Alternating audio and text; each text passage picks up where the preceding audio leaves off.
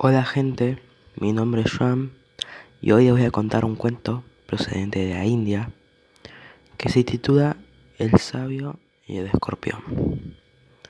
Había una vez un sabio monje que paseaba junto a un discípulo en las orillas de un río. A lo largo de su caminata vio como un escorpión había caído al agua y se estaba ahogando. Este tomó la decisión de salvarlo, sacándolo del agua aunque una vez en su mano el animal le picó. El olor hizo que el monje soltara al escorpión, que volvió a caer al agua.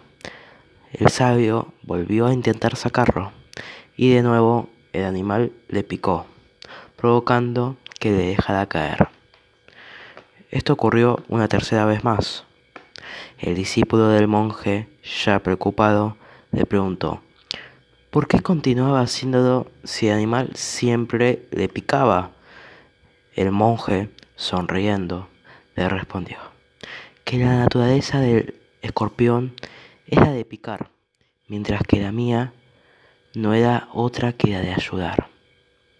Dicho esto, el monje tomó una hoja y con ayuda y con su ayuda consiguió sacar al escorpión del agua y salvando y salvándolo sin sufrir ninguna picadura.